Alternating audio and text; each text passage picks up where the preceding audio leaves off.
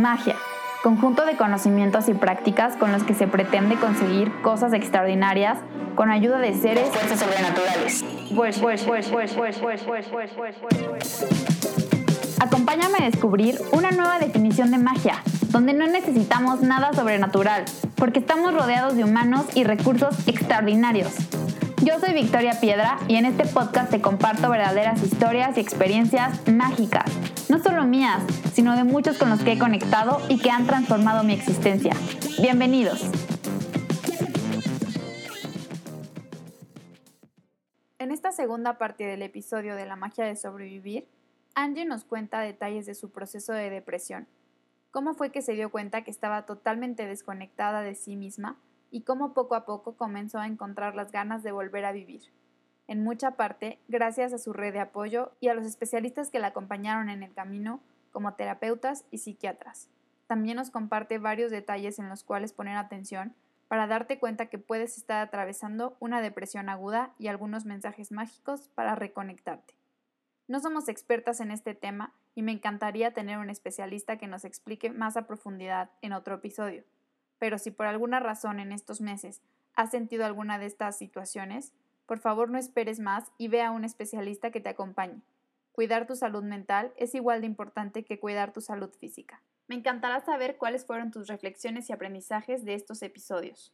Me encuentras en redes sociales como Mágica Existencia en Facebook e Instagram. Ayúdanos a compartir este mensaje para llegar a más personas y así poder seguir creciendo esta mágica comunidad. Gracias y bienvenidos ahí fue cuando yo dije, no estoy bien, o sea, no, algo me está pasando. Entonces regresé y sí, o sea, empecé como a temblar mucho, se me olvidaban las palabras, no me podía concentrar, sentía hormigueo en el cuerpo, pero para mí era como el lupus, ¿no? O sea, porque normalmente me hormiguea el cuerpo, soy sensible y así, ¿no? El punto es que le dije al doctor, así como le hablé, le dije, oye, pues me siento así, así, ah, sí, está bien, ok. Y luego dije, no, como que siento que tengo que ir al psicólogo porque ya me siento rara. Y al psicólogo y me dijo así como, es que estás teniendo como principios de ansiedad, ¿no? Y yo así de que, ah, pues ok, ¿qué es eso? ¿No? Este, ella me dijo, no, pues mira, es que estás como en exceso de, de futuro, ¿no? O sea, como que estás muy a la expectativa, como que todo te da miedo, piensas que te van a hacer algo y así. Y pasaron otras cosas, ¿no? Pero el punto es que pues sí, o sea, como que yo dije, ah, pues ok, ¿cómo se trata, no? Entonces me dio como ejercicios de la ansiedad, de que salte a caminar y que aromaterapia y así, ¿no? Y lo empecé a intentar hacer, pero luego llegó un punto en el que ya no lo podía hacer. O sea, ya mi cuerpo no daba para eso. Y aparte, yo había quedado de cubrir una incapacidad de embarazo en una escuela en la que trabajaba, porque trabajé en una escuela, también me gustan mucho los niños, entonces trabajaba en un kinder.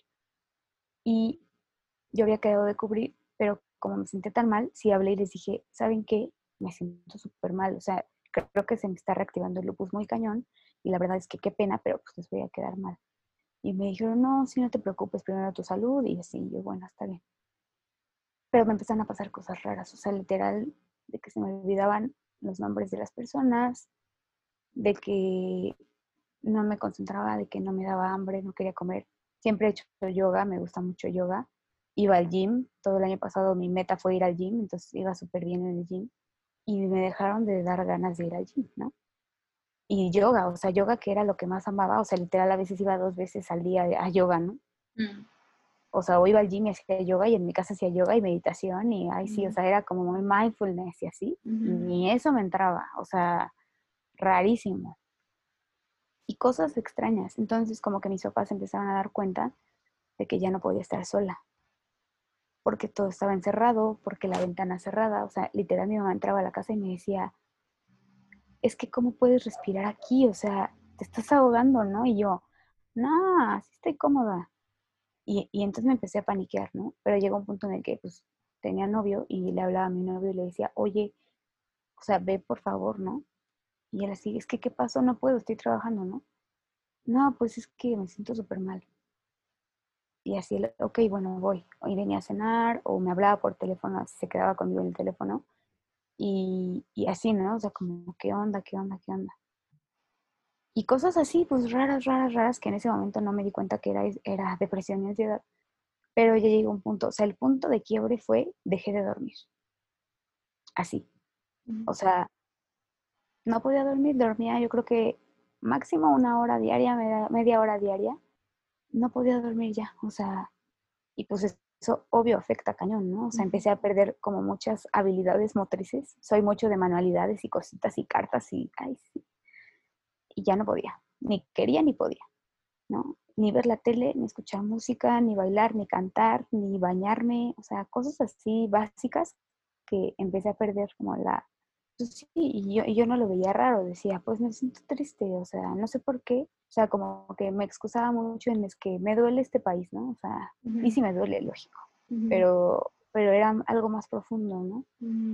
Que hasta después... ¿Te sentías triste? O sea, sí, sí, detecta, o sea, sí. detectabas que te sentías... Desganada. Desganada. O sea, desganada, porque te lo juro que despertarme era, como, chin, o sea, otro día más, ¿no? O sea, solo quería estar en mi cama, solo quería estar llorando, solo quería estar hecha bolita, solo quería estar en pijama, o sea, no me quería cambiar de ropa, así nada, nada, no quería comer. Bajé, llegué a pesar 47, 46 kilos, o sea, y mido 1,55, o sea, estuve en los huesos, literal. Me acuerdo mucho que el punto de quiebre también fue una clase de yoga, que llegué y mi maestra es lo máximo, se llama Sandy, y llegué y me dijo, ¿estás bien? Y yo, sí, no, no estás bien. Y yo, ¿cómo que no estoy bien si estoy aquí, no? Mm. ¿Segura? Y yo, sí. Ella siempre nos dice que no contestemos, o sea, como, ¿cómo estás? Y que digas bien, sino que contestes neta, ¿cómo estás, no? Entonces me decía, es que, ¿cómo estás? Y yo seguía diciendo, bien. Y ella, es que no, Angie, te dije que no me contestes bien. ¿Cómo estás? ¿Qué sientes? Y yo, bien, ¿no? Y ella así como preocupada, o sea, me dijo, no, no, no, o sea, ¿qué tienes? Y yo, no, pues no, y empezó la clase y me acuerdo que estábamos calentando, bueno, es vinyasa, ¿no? Entonces estábamos haciendo vinyasa y me atoré, o sea, me quedé como en Adomuca y ya no pude seguir hasta que Sandy me agarró, o sea, me, me, sostuvo y me dijo, no, acuéstate. Entonces me acosté así, me acuerdo perfecto, me tiré en el tapete y me puse a llorar así.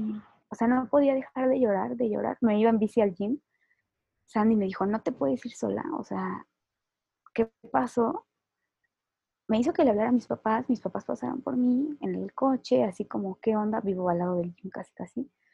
Entonces fue como, ¿qué pasó, no? Y yo, no sé, o sea, no puedo controlarlo ya, o sea, me estoy, estoy rota, o sea, algo, algo, no sé, o sea, no sabía. Y Sandy sí me dijo, es que, ¿qué onda contigo? Y mi mamá se llevaba mucho con Sandy porque también iba a yoga. Entonces sí le dijo, ¿sabes qué? O sea, ¿qué pasó? mi mamá, no sé, o sea, no sé qué tiene, no sé qué tiene. Mis papás tomaron la decisión de pedir permiso en el trabajo para mi papá, en especial, para quedarse conmigo. Les dijo, ¿saben qué? Mi hija se le reactivó el lupus. O sea, mi papá lleva haciendo home office desde octubre, noviembre. Mm. Y mi mamá, pues, es maestra, entonces, pues, no podía dejar el ciclo escolar, ¿no? Entonces fue como, pues mi papá se quedó conmigo y otra vez fue la medicada, la vomitada, o sea, de que literal no entraba en la, comida, ¿no? Y pues ya, o sea, fue como muy difícil. Obviamente dejé de ir a yoga, seguí pagando el gym hasta marzo de este año. Este, ya no podía, o sea, alguna vez mi papá me dijo, vamos, entonces iba con él y aguantaba que 10 minutos en la caminadora y yo, no, ya va. O sea, yo sentía que todos me estaban viendo, que todos me estaban criticando, que todos estaban contra mí me daba miedo, o sea, se me acercaba alguien así como de, oye, con permiso, o así, y yo así como que... No, Brincabas. ajá, o sea, como, no me toques, hazte para allá, o sea, como muy paranoica, ¿no? Y pues pasó eso del, pues de, que me, diagnosticaron ansiedad, pero pues generalizada, ¿no? Y yo así como que, pues, ¿qué es eso, no? y ya la, la, dejada de dormir creo que fue el factor fundamental, porque me empezaban a dar ataques de pánico por las noches, o sea... Mm me, dormía dos minutos y de repente sonaba algo y me despertaba y, así sobresaltada totalmente. Me empezó a dar ansiedad de arrancarme el cabello. De hecho, si te fijas, tengo súper poquito, me está volviendo a crecer, porque por los medicamentos y la arrancada me, me quedé pelona. este, me empecé a arrancar la uña porque no sentía nada, o sea, no sentía tristeza, alegría, dolor, nada. Entonces la única forma que sentía era arrancándome la uña pero me la arranqué al nivel de que tenía una infección, o sea, toda la uña completa, esta uña, de hecho ya no se ve esta, el dedo medio, tenía el dedo destruido, o sea, infectado así terrible. Mm, empecé pues así, y en las noches me pasaba que yo les llamaba pensamientos calientes, o sea, me empezaba como a, empezar a escuchar voces que me decían como, no vale la pena, ya mátate, ya, ¿para qué? Eres una perdedora. De repente eran voces de mujeres y de repente eran voces de hombres y de repente eran voces de niños. O sea, llegué a un punto de la depresión y la ansiedad muy grave que yo no lo reconocí. Una amiga que es psicóloga me dijo, tienes que ir al psicólogo, pero veo una terapia diferente porque te veo mal, o sea, y yo no. ¿no? hasta este momento tú todavía no tenías eh, claro que era depresión, solo era, o sea, tú dices, bueno, tengo ansiedad, pero bueno, no le ponías el nombre de depresión. Claro, porque si, pues no, o sea, de hecho es muy normal, ya después supe que primero normalmente te da ansiedad y luego te da depresión y a veces al revés, ¿no? Pero pues yo, para mí era como el lupus, o sea, mi, yo decía, es que es el lupus, o sea, me siento mal y pues sí tiene parte que ver, porque mi enfermedad como es crónico-degenerativa, cualquier enfermedad así, es un proceso muy fuerte, ¿no? Pero yo nunca, o sea, como siento que también se juntó eso porque yo nunca lo expresé antes. O sea, yo nunca dije, me duele esto, ¿no? O sea, me duele esta realidad. Entonces, sí me agüitó, la neta. Bueno, ya, para no hacer el cuento tan largo que ya lo hice larguísimo, este, pasó eso y ya llegó un punto en el que ya fue muy extremo. O sea, ya, ya, ya no podía bañarme sola. Todo nos dimos cuenta que ya era algo más grave cuando yo les decía a mis papás, llévenme con alguien, así, llévenme ya. Y todos, pero ¿con quién? Y yo, no sé, internenme. O sea, yo estaba, internenme, internenme. En mi casa tuvieron que cuidarme, como darme cuidados especiales en el sentido de, ah, bueno, pues de evitar tener las ventanas abiertas o el balcón abierto porque yo agarraba y me quería aventar de las escaleras, agarraba y me quería aventar del balcón. Siempre estaba acompañada, ya no me podían dejar sola. Eh, salir a la calle, o sea, vivo en un fraccionamiento y ni siquiera quería salir a dar la vuelta al fraccionamiento. Una vez salí y me eché a correr a constituyentes porque mi sueño era que me atropellara un camión. Entonces mi mamá corriendo atrás de mí, agarrándome, ¿no? Así como, por favor, no, ¿no? Entonces llegó el punto en el que ya ahí mis papás quebraron totalmente, ¿no? O sea, fue como, esta niña tiene algo muy grave. Y yo, pero yo seguía diciendo, es que no tengo nada, ¿no?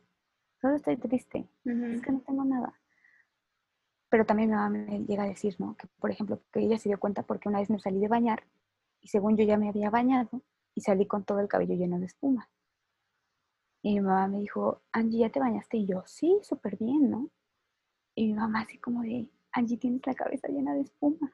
O sea, y yo, no, no, todo bien, ¿no? Y cosillas así, o sea, dejé de hacer cosas. Entonces ya me llevaron, o sea, el psicólogo me dijo, yo ya no puedo con esto, que esto va más a fondo.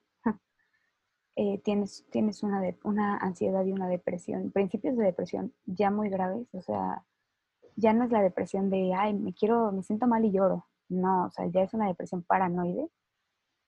Entonces, este, tienes que ir con una psiquiatra. Y yo así como que, ¿qué? Y para empezar pensaron que tenía una enfermedad que se deriva del lupus que se llama neurolupus. Entonces me hicieron resonancias magnéticas, más estudios. O sea, sigo lastimada de los brazos mm. de los estudios. Pues porque todo me hicieron, ¿no? Pero pues probamos todo, ¿no? Literal, o sea, me dijeron como chochos, pastillas, reiki, este, todo, ¿no? Y yo cada vez peor. Imanes, masaje relajante, este, así mil cosas. Y no, o sea, nada, nada, nada. Te digo que hasta me llevaron a la iglesia, mm.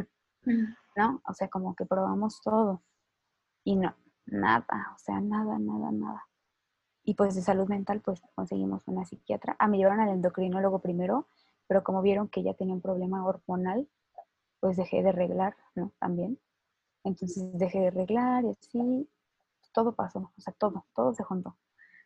Y, ya, entonces fue, fue como muy difícil el peso, por ejemplo. Eh, pues que he sido flaca y tampoco he sido gorda, creo que soy normal, pero te digo que llegué a pesar entre 47 y 49 kilos, o sea, esqueleto. Y ya me dijeron, no, o sea, tienes anemia y y con el lupus peor, o sea, ya no puedes estar así, ¿no? O sea, fue un show. El punto es que pues ya, o sea, me dijeron, no, pues la endocrinóloga me dijo, te voy a recomendar a una psiquiatra, te tienes que ir a la psiquiatra ya, en este momento. Y pues fue difícil porque todos los psiquiatras de Querétaro estaban ocupados, o sea, casi no hay muchos. Entonces fue, fue primero intenté ahí en el Centro Estatal de Salud Mental, al lado del general, pero pues es un lugar muy feo. La verdad es que me impactó mucho, ¿no? Porque es gente que en serio tiene trastornos mentales como esquizofrenia y paranoia y cosas muy fuertes que yo nunca me tocó ver en vivo hasta ese momento y fue muy fuerte, ¿no? Entonces ahí yo dije, no, es que yo no estoy tan loca, ¿no? O yo no estoy loca. Pero pues, y en ese momento fue cuando empezaste ya a, tratar, a tratarla como depresión. Sí, porque primero fui con una psiquiatra y me dijo, con la de ahí, y me dijo como, es que yo no te puedo dar más medicamentos porque te van a hacer corto con el lupus. Y yo así como que, o sea, mis papás ahí, ¿qué hacemos, no? Y ya me recomendaron otra, pues privada, y ya fui con ella, pero yo era un vegetal, o sea, yo no hablaba, yo estaba así solo sentada, no decía nada. O sea, ¿y eso solo, eran principios de depresión? No manches. Sí, o sea, eso fue la entrada a la depresión, porque ya después fue peor, o sea, cada vez fue peor, ¿no? De de verdad no poderme parar de mi cama, o sea, estar 14 horas dormida y, y no, no, tener la fuerza ni las ganas de despertarme, ¿no? Y aparte fue invierno, entonces el frío, mm. la soledad, o sea, todo, ¿no? Ya estabas medicada para la depresión. Sí, ahí me empezaron a medicar, pero ya eran pastillas para dormir, para, para dormir, para despertar para medio estar en el día, para llorar, para no llorar, para el lupus, o sea, para todo. En noviembre y diciembre llegué a tomar 28 pastillas diarias. Era una bomba, o sea, porque ya tenía todo mal, o sea, tenía mal mi sistema digestivo, el lupus, esto, o sea, todo. Era un coctelazo. Asqueroso, o sea, todo, neta, tuvieron que hacer un calendario en mi casa porque yo ya ni siquiera era capaz de tomarme mis propias pastillas. Mis hermanos tenían alarmas entonces se repartían las pastillas, ¿no? Y mis papás también era como, te tocan a ti los de las tal, ¿no? O sea, la verdad tuvo una red de apoyo increíble. Pero sí, o sea, ellos me daban de comer las pastillas, yo escupía las pastillas, la comida, me las vomitaba. O sea, yo así de que no, ya. O sea, ya, ya para qué, ¿no? Ya no quería ver a nadie. Mucha gente me empezó a buscar y yo apagué mi celular, lo volví a prender hasta febrero. O sea, me desconecté del mundo, dije, ya no me importa. Y yo era muy de ver como la mañanera de AMLO, ¿no? Y de informarme todo el tiempo. No, dejé de ver todo. O sea, yo dije, ya, adiós, me encanta Twitter, borré Twitter, así, bye. Le dije a mis hermanos, venda mi celular, la neta es que yo ya no lo quiero, ya me voy a morir. ¿Para qué? O sea, nadie me va a hablar. O sea, yo en mi, en mi mood así totalmente negativo, ¿no? Y pues ya, o sea, fue como súper difícil. ¿En qué momento empiezas a, a salir de, esto? ¿En qué momento no he salido. no he salido. O sea, ha sido un proceso muy complicado y llevo meses en, terapia, en psiquiatra. Gracias a Dios ya me han bajado los medicamentos. O sea, de 28 que tomaba, ahorita tomo 9. O sea, ya no es nada. Ya no tomo medicamentos para dormir. O sea, me llegó a pasar como enero o febrero que literal acababa la conferencia de López Gatel y era mi, señal para irme a dormir. Y ya ni veía la conferencia, ¿no? O sea, ya era como, ah, ok, ya. Me dormía y me despertaba al día siguiente a las 8 de la mañana. O sea, dormía como bebé. Pero porque solo quería dormir. O sea, mi sueño era dormir. Y las pastillas pues, ansiolíticas pues, me, pegaban duro, ¿no? Y pues en eso estoy. O sea, la verdad es que sigo yendo a la psiquiatra, sigo yendo al reumatólogo, sigo yendo a la psicóloga porque después me derivaron a la terapia cognitivo-conductual mm. para cambiar chip completamente. La recomiendo mucho. Digo, no la puedo recomendar yo porque no soy psicóloga, pero a lo que me refiero es que yo no conocía esa técnica y esa terapia y se me hace muy importante y muy chida porque son tareas específicas, claras. Era lo que yo necesitaba. Mi mente se borró. O sea, de hecho la psiquiatra me dijo, el problema fue que sobrecarga de información tu cerebro se agotó y por eso literal tengo lagunas mentales de ciertas cosas. O sea, no es broma. Hay cosas que no me acuerdo de esos meses. La única... Estabas desconectada, o sea, no estabas... No podía ver no podía ver la tele, no podía escuchar música, no podía bañarme sola, no podía ponerme la ropa sola, o sea, se me olvidaba que iba primero. Fue muy triste, o sea, ahorita lo pienso y digo, o sea, fui un bebé otra vez, ¿no? Sí, está Y la fuertísimo. Yo me les- siento así a dos de la lágrima. Oye, pero ¿en qué momento, o sea, cómo es que pasas de este estado como tan desconectado a, a- a ahorita, ¿no? Que volviste como a, a reabriste redes Pues, eh, sociales, Ha sido un proceso total, o sea, porque eso voy con la psiquiatra, fue como, ella fue la que me diagnosticó ya depresión paranoide, que es ya a nivel extremo, porque hay muchos tipos de depresión. La paranoide es de las más difíciles de tratar, porque ya es químico, o sea, todo, con la psiquiatra todo es químico, pero a lo que voy es que la mía fue ya, todo se me rompió, ¿no? O sea, fue físico, mental, emocional, o sea, todo se cayó, todo, todo, todo, todo como yenga, así, pum, una pieza y bye. Y pues así, o sea, fue como súper complicada esa parte, ¿no? La neta es que nunca pensé que me fuera a pasar. Yo era de las personas que decía, como tengo ansiedad y tengo depresión. Ahorita sé que, qué tonta. Te puedo decir que conocí el infierno, así, el infierno total. El infierno de tu mente, ¿no? O sea, la mente es súper poderosa, para bien y para mal. O sea, nunca pensé que iba a tocar fondo como lo toqué, porque toqué fondo. O sea, perdí muchos amigos, perdí mucha gente, gané mucha gente. Pero fue muy difícil, o sea, nunca pensé llegar a eso tan cabrón, la verdad. O sea, nunca, nunca. Y más mezclado con el lupus, ¿no? Porque la verdad es que estaba súper adolorida de todo. No me podía lavar los dientes, Vicky. O sea, no podía agarrar la cuchara, me tenían que dar en la boca de comer. Tenían que esperarse cuando entraba al baño afuera para que no fuera a hacer una estupidez, ¿sabes? o sea, fue como algo muy, muy difícil. Yo sentía que mis perritas me odiaban, según yo, y entonces sentía como el odio de todos, ¿no? O sea, yo decía, es que todos me odian, o sea, soy una mierda, ¿para qué vivo? O sea, Sí, no o sé sea, en tu mente te estaba jugando, o sea... chuequísimo. O sea, no sé en qué momento llegué a ese punto y fue tan rápido porque fue en meses, o sea, de la nada. Y no de la nada, ya ahorita veo que no es de la nada, que traía muchas cosas cargando y arrastrando, ¿no? Pero no supe ver las señales. Entonces, creo que es muy importante ahorita, más por el COVID, no, y aparte el COVID, o sea, punto y aparte. O sea, Sí, te sí, digo, yo, yo llevo en cuarentena desde prácticamente septiembre del año pasado, ¿no? Ya casi un año. Sí, o sea, de no salir de mi casa, de no querer hacer nada. Me encanta viajar, dejé de viajar, así. Dejé de hacer lo que más me gusta, que es leer. No podía leer, no podía leer. O sea, agarraba un libro y las palabras todas mezcladas, o sea, ¿no? Y pues así muchas cosas. O sea, la neta perdí todas mis habilidades intelectuales. Yo les decía a mis papás, es que ya no me sirve el cerebro. Y mis papás, ¿cómo que ya no te sirve? Y yo, en serio, ya ya no me sirve el cerebro. O sea, se me olvidaban las palabras. Yo soy super ortografía, redacción, ¿no? No, así, nada, nada, nada. Y Oye, y pues ya, como para, para ir cerrando como esta parte de la historia, ¿qué has aprendido hasta ahora? Que, que no sé, obviamente no, platicábamos en la llamada que teníamos, ¿no? Ni tú ni yo somos especialistas, pero ¿qué le dirías a alguien? O sea, como desde cómo lo has vivido, desde este lugar en el que hoy estás.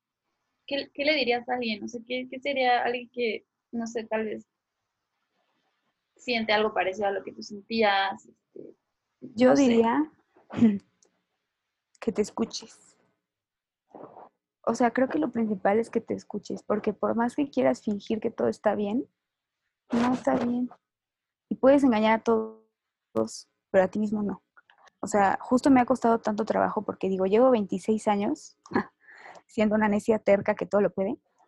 Y hasta ahorita, después de 26 años, entendí que necesito pedir ayuda, que tengo que aprender a pedir, a pedir ayuda, que tengo que ser más consciente con mi cuerpo, con mis emociones, con mis pensamientos, que tengo que no siempre dar todo, pero que sí puedo dar mucho sin lastimarme, que tengo que moderarme en eso, que tengo la mejor familia del planeta, Mm, que tengo los mejores amigos del mundo, que también muchos se fueron y me dolió, pero también que sé que los lastimé porque tal vez no, no entendieron qué me pasaba y prefieren alejarse, ¿no?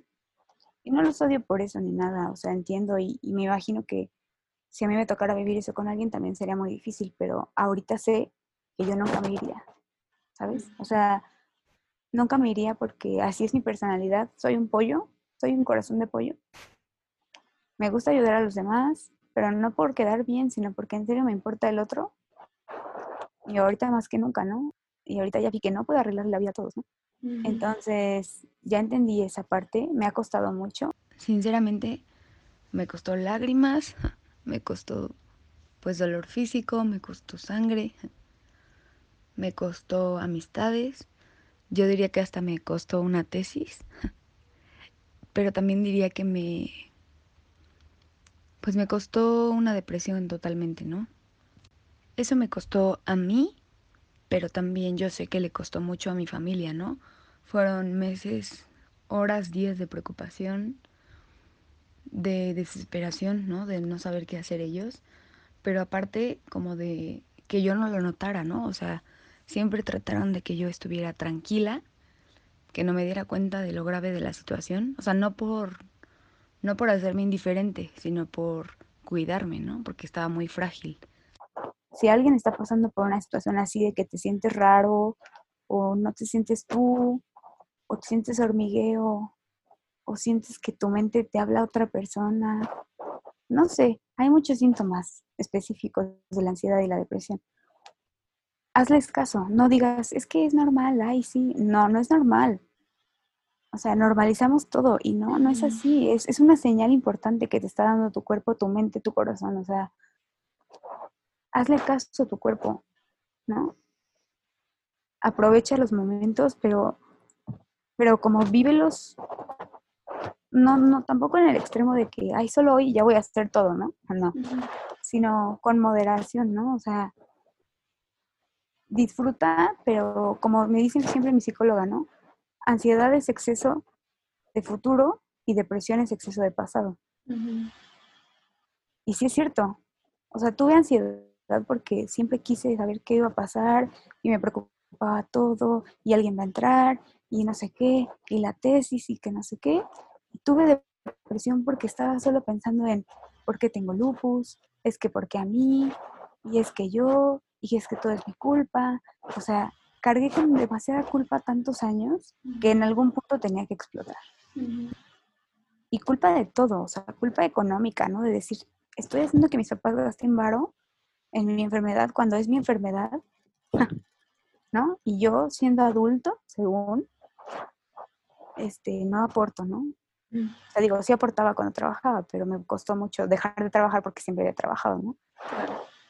La parte de la responsabilidad afectiva, ¿no? O sea, de lo que el otro siente y lo que yo siento y cómo hago sentir y cómo me hace sentir, me valía. O sea, yo era como de que yo digo lo que pienso porque yo tengo la razón. Y ahorita digo, chale, o sea, ¿cuánta gente lastimé o cuánta gente, no sé, o sea, cuánta gente herí o ofendí, porque yo en mi mente estaba de, yo soy la más chingona. Y nadie me bajaba de ahí. O sea, yo siempre soy de jugar juegos de mesa y retos y así, ¿no? Pero yo ya llegaba a un extremo horrible de nefasta, o sea, y ahorita lo veo, y antes no lo veía. De nefasta de... Muy nefasta, extremo.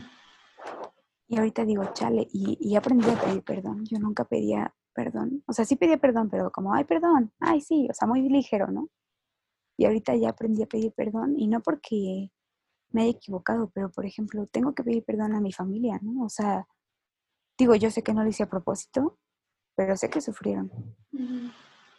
Y para mí pedir perdón en este momento es muy importante, ¿no? Perdón a la gente que traté mal, porque mis amigas trataron de venir y les puedes preguntar y las corría. O sea, así que no las quiero ver porque me afectó mucho en la autoestima. O sea, la verdad es que fue un golpe para mi cuerpo. Bajar, luego era una pastilla que me dieron, me daba mucha ansiedad de comer. Entonces, de, bajar a 47, 49, llegué a pesar 60 porque me quedé pelona, tenía tres pelos en la cabeza, estaba súper hinchada, así roja por la cortisona que tomaba, este, en la uña, eh, me empezaron a salir vellitos así negros, negros como hombre, así bigote, barba, así horrible, ¿no? Entonces, pues me pegó un chingo eso, la neta. Entonces corrí a todos, no vi mucha gente. Muy pocas personas permití que estuvieran, permití que estuvieran conmigo, que fueron Majo Saavedra, Delis, Mm. Brenda, Sierra y Gina, otra amiga. Pero ya no permitía que nadie más se acercara. Y me traían cuadernos de mandalas, y me traían cosas, y así, y nada. Mm. Qué fuerte, Angie. Creo que es una historia que seguro tiene para más y más y más y más. Eh, te Claro. agradezco muchísimo pues, por todo lo que me compartes y, y por, te, como te decía al principio, ¿no? Como por hacer esto público y como desde un lugar tan vulnerable y, y con, no sé, como tan, tan desde el corazón. Yo estoy segura que si hay alguien que está pasando por esto, pues seguramente le va a servir escuchar tu testimonio. Entonces, solo para cerrar, me gustaría preguntarte, si tuvieras que escribir un, un mensaje en, en una botellita y mandarla así al, al océano, a ver a quién le llega, eh, ¿qué escribirías? ¿Grande o pequeño? Lo que tú quieras. Yo lo dividiría como en cinco partes.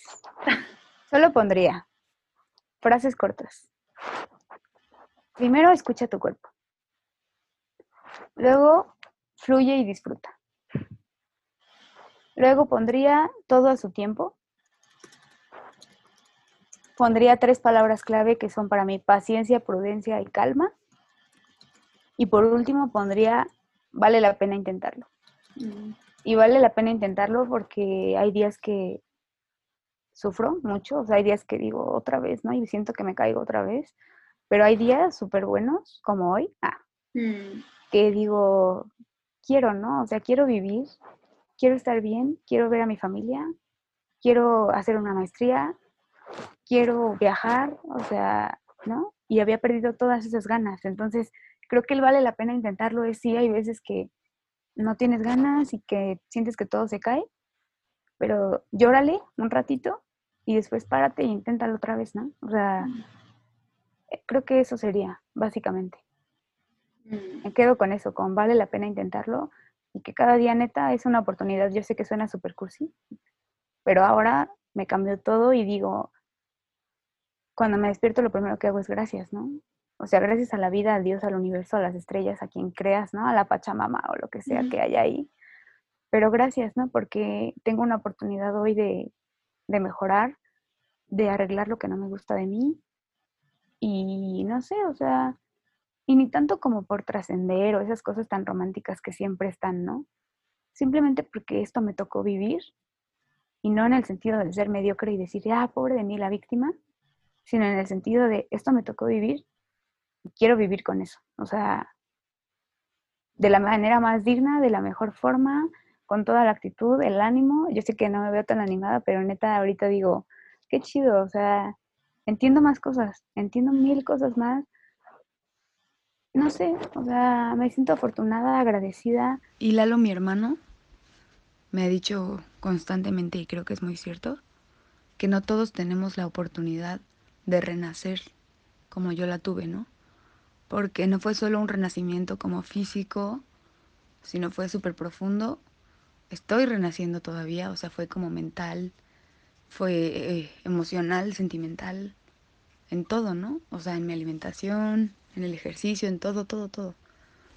Entonces siempre me dice eso y me da mucho gusto que me lo diga, me gusta que me lo diga y que me lo recuerden, ¿no? Porque ahora sí que soy como un fénix de las cenizas, resurgió algo y espero que sea algo mejor para bien y espero que no se me olvide tan rápido. Y pues mis hermanos son mi todo, la neta mis hermanos son mi fuerza. Lalo, te amo, Pato, te amo, ya lo saben, son todo para mí.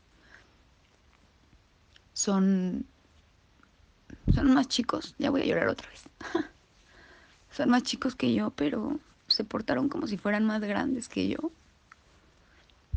Lalo, gracias por todo, ya sabes. Ya sabes, ya hemos hablado muchas veces de esto y ahora lo quiero hacer público. Gracias por por dejar tu vida por mí. Pato igual, gracias. Porque eres el más chiquito, eres mi bebé.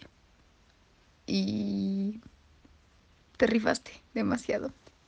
Gracias por ver la película de Shrek tantas veces. por ponerme las películas de niños. Por ver el diario de la princesa. Lalo, gracias por llevarme a todos lados, por abrazarme, por hacerme de comer.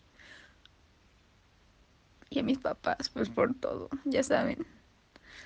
Justo iba a decir, ya lo puedo hablar sin llorar. Qué valiente, pero no, no soy tan valiente. Este, aún me duelen cosas, aún sigo tratándolo, trabajando, pero yo sé que voy a estar bien porque quiero estar bien. Porque quiero, porque tengo más fuerza, porque porque todo pasa, ¿no? La neta todo pasa. Y la gran diferencia es que ahorita ya tengo las ganas, ¿no? Las ganas, el apoyo, sí, bueno, el apoyo siempre lo he tenido, pero ya tengo como la fuerza interna. Y como te dije hace rato y lo repito, espero que no se me olvide. Creo que no se me va a olvidar porque en verdad fue algo muy traumático. Y pues ya, eso es todo. Atiéndanse, vayan con la gente profesional, no están solos, pidan ayuda. Y no les digo que sean felices, más bien sean ustedes, déjense sentir y aprendan a, nombrar lo que sienten. Creo que es lo más importante. Ay, pues mil gracias, Angie. Muchas gracias por este tiempo. Va a ser un, un gran episodio. Eh, definitivamente pues, eres una persona llena de magia y, y, espero que también este proceso de volver a contar todo te, te, sirva de alguna forma para que todos los días te acuerdes que sí eres una chingona y una guerrera. Y te admiro mucho y gracias por estar aquí. Gracias, Vicky. En serio, gracias por invitarme y saludos a todos.